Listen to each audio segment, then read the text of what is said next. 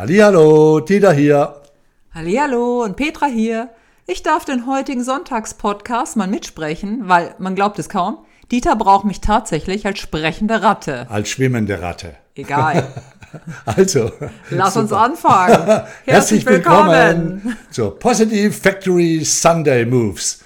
Weiter geht's bei mir hier mit dem vierten Teil meiner Podcast-Serie zur Wirkungsebene des positiven Denkens.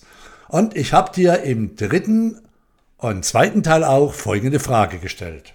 Hast du ein Placebo oder ein Nocebo-Umfeld? Genau, damit meine ich schlicht und einfach, wer ist bei dir, wenn es mal hart auf hart kommt? wenn es dir schlecht geht, das Leben mal nicht so berauschend ist und vor allem auch, wenn es tatsächlich ans Eingemachte geht, wenn berechtigte reale Zukunftsängste bestehen oder wenn dich eine fiese Krankheit erwischt hat.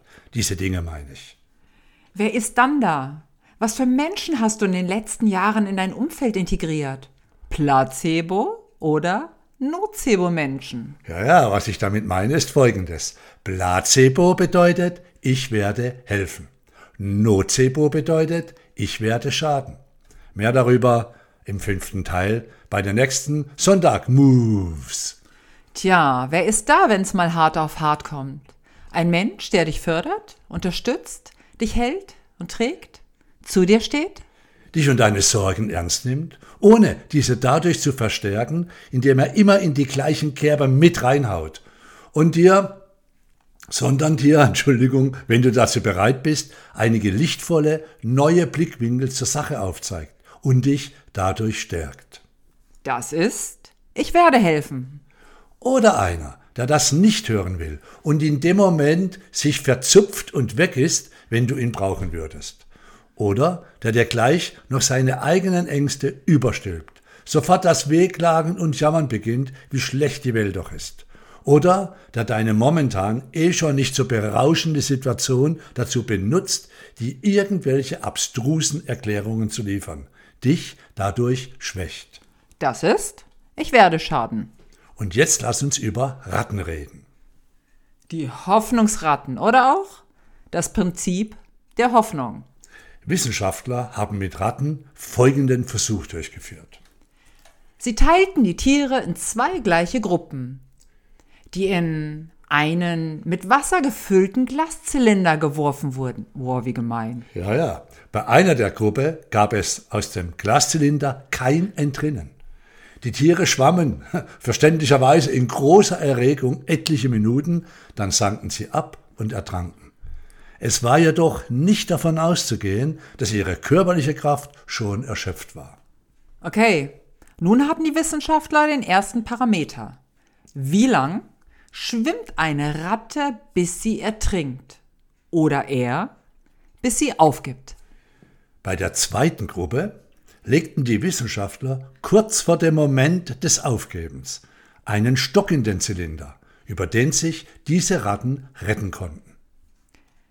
Jene Ratten, die sich mit dem Stock vor dem Ertrinken oder auch Aufgeben retteten, durften sich einen Tag erholen. Und dann?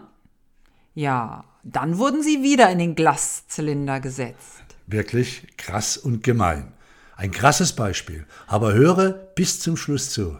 Das hat auch ein krasses Ergebnis. Und das ist wichtig für uns alle. Nun, was meinst du? Wie lange schwimmen diese Ratten nun? Wie lange schwimmen sie? Sie wissen, sie haben die Stockerfahrung, es kommt ein Stock. Rettung ist möglich aus dem Glaszylinder. Es ist nicht hoffnungslos. Was meinst du? Wie lange schwammen sie? Wie lange schwammen unsere Hoffnungsratten? Na, was meinst du? Na, sag ich dir gleich. Doch hören wir den beiden Hoffnungsratten im Glaszylinder doch mal zu. So, jetzt brauche ich dich als Ratte. Ja, ich bin das und du bist das. Gut, also. Ratten im Glaszylinder. Stockratten, Hoffnungsratten. Oh nein, nicht schon wieder. So ein Mist aber auch. Schon wieder dieser blöde Glaszylinder. Ja, sowas aber auch. Potzblitz, sag ich da nur zu. Los, schwimmen ist angesagt. Hey, lass bleiben. Letztes Mal kam da ein Stock, aber diesmal sicher nicht. Also das ist gelaufen. Bringt eh nix. Diesmal kommen wir da nicht mehr raus. Doch, doch, da kommt Hilfe, ganz sicher. So wie letztes Mal, da kommt der Stock. Vielleicht ein bisschen später, aber er kommt. Ganz sicher. Ach was? Das war Zufall beim letzten Mal. Der müsste doch schon längst da sein. Wir paddeln nun schon fast viermal so lang. Und, und, wo ist der dein Stock? Wäre ja auch zu schön gewesen. Einmal kann man ja Glück haben, aber dieses Mal ist es gelaufen. Ich glaube, wir saufen ab. Vergiss es. Ich kann nicht mehr. Ich schaff das nicht länger. Hey, klar kannst du noch. Du willst nur nicht mehr. Und das kann ich verstehen. Mir geht's ja auch so. Doch hey, das Leben ist doch viel zu schön, um jetzt aufzugeben. Ach was? Das Leben kümmert sich einen Scheiß um uns. Sonst wären wir doch nicht wieder in dieser blöden Situation. Na, die Situation gefällt mir auch nicht gerade. Doch was ich jetzt tun kann, ist das Beste daraus zu machen. Äh, und da es nur zwei Optionen im Moment für uns gibt, ertrinken, okay, das ist die sichere, wenn wir aufhören, schwimmen zu wollen, oder da wieder rauszukommen. Entscheide ich mich doch für die zweite Option. Das ist das, was mir wieder Kraft gibt. Und ich kann selbst bestimmen, auch in dieser, ich gebe dir recht, es ist eine echt mühsame Situation. Also schwimme, paddle einfach weiter. Warte, ich helfe dir. Leg dich doch mal auf den Rücken. Ja, genau so. Und nun lege deinen Kopf direkt auf meine Schulter und ruh dich ein wenig aus. Ich schwimme eine Zeit lang für dich mit. Hey, das wird schon. Der Stock, der wird schon kommen. Und ähm, weißt du, ich habe in solchen Situationen immer eine positive Erwartungshaltung. Mein Lieblingsspruch dazu ist immer, das Universum ist freundlich. Oder auch, Evolvere is happening in love for you. Evolvere? Ja, das bedeutet Entfaltung, Entwicklung. Ah, das ja ist ja nicht so eine geile Entfaltung, oder? Nun, je nach Blickwinkel, mein Freund, je nach Blickwinkel.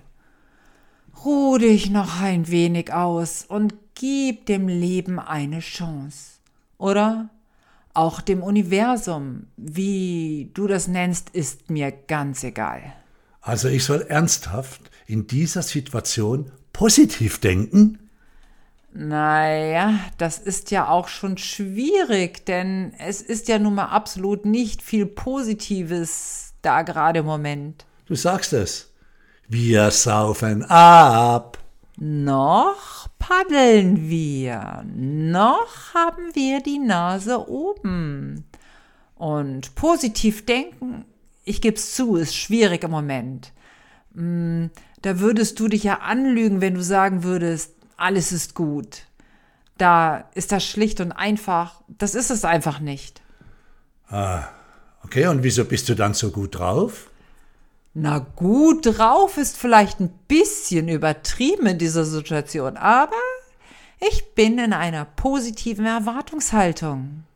Und im Nachhinein war jede Situation immer irgendwie ganz gut für mich. Okay, Gut, und was soll, Entschuldigung, in dieser beschissenen Situation für mich denn gut sein? Zuallererst, hey, noch lebst du. Noch wirst du unterstützt. Du bist auch nicht alleine. Ach übrigens, äh, hast du dich schon ein bisschen ausgeruht? Ja, super. Super. Denn so langsam geht mir die Puste aus. Ähm, hast du vielleicht mal Lust, für uns beide zu schwimmen? Ja klar, ich weiß ja nun, wie es geht. Ich paddle und du legst den Kopf auf meine Schulter. Hey, ich glaube, so könnten wir es wirklich gemeinsam packen. Ja, genau darum geht es. Das ist auch in dieser Extremsituation ein Lichtblick. Du lernst und erfährst, wie es ist, nicht alleine zu schwimmen. Und ich lerne das ebenso. You never walk alone. You never paddlest alone. Hör auf, wenn ich lassen muss, schluck ich Wasser. Okay, okay. Nun, erinnerst du dich? Die Ratten ohne Hoffnung ertranken nach wenigen Minuten. Die mit Hoffnung und Selbstbestimmung schwammen sehr, sehr viel länger. Wie lange, fragst du dich? Wie lange ist unsere beiden Freude zusammengeschwommen, bis endlich, endlich der rettende Stock kam? Nun, sag ich dir, 80 Stunden. Ja, 80 Stunden. Und diese 80 Stunden lang schwimmenden Hoffnungsratten hatten die Erfahrung gemacht, dass es einen Ausweg geben kann. Und diese Hoffnung ermöglichte es ihnen, über 80 Stunden zu schwimmen, im Gegensatz zu den hoffnungslosen Ratten, die in ihrer Angst untergingen, nach wenigen Minuten. Obwohl sich dieser Versuch nicht lückenlos auf den Menschen zu übertragen lässt, stellt er doch die Bedeutung einer Zukunftsperspektive von Hoffnung heraus. Forscher haben für den Zustand eines Menschen, der einfach keinen Weg aus der Krise sieht, den Begriff erlernte Hilflosigkeit geprägt.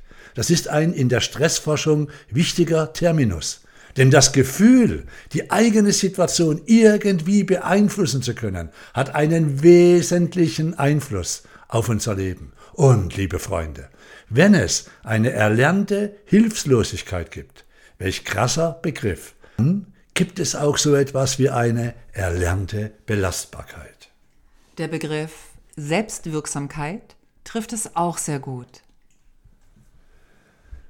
Diese Hoffnungsraten ist aus dem Buch Erschöpfung und Überbelastung positiv bewältigen vom Professor Dr. Med Nosrat Peseschkian. Peseschkian. Spatzel, sag, wie heißt er? Pesche. Peseschkian. Ja, sag's doch, vom, vom Trias Verlag. Ja gut, das war's auch schon wieder von mir, beziehungsweise von uns. Ich wollte unbedingt mal meine Petra als Ratte hören.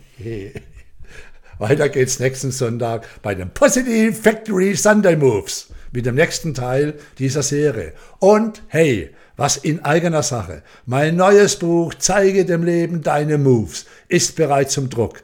Vier Stunden eingesprochen mit QR-Codes im Buch, was ganz Besonderes von meiner Petra und mir. Schau einfach mal rein in meine Autorenseite dietermhörner.de. Tschüss, gut, schön, dass du da warst. Bis bald wieder. Dieter war hier und Petra. So sieht's aus.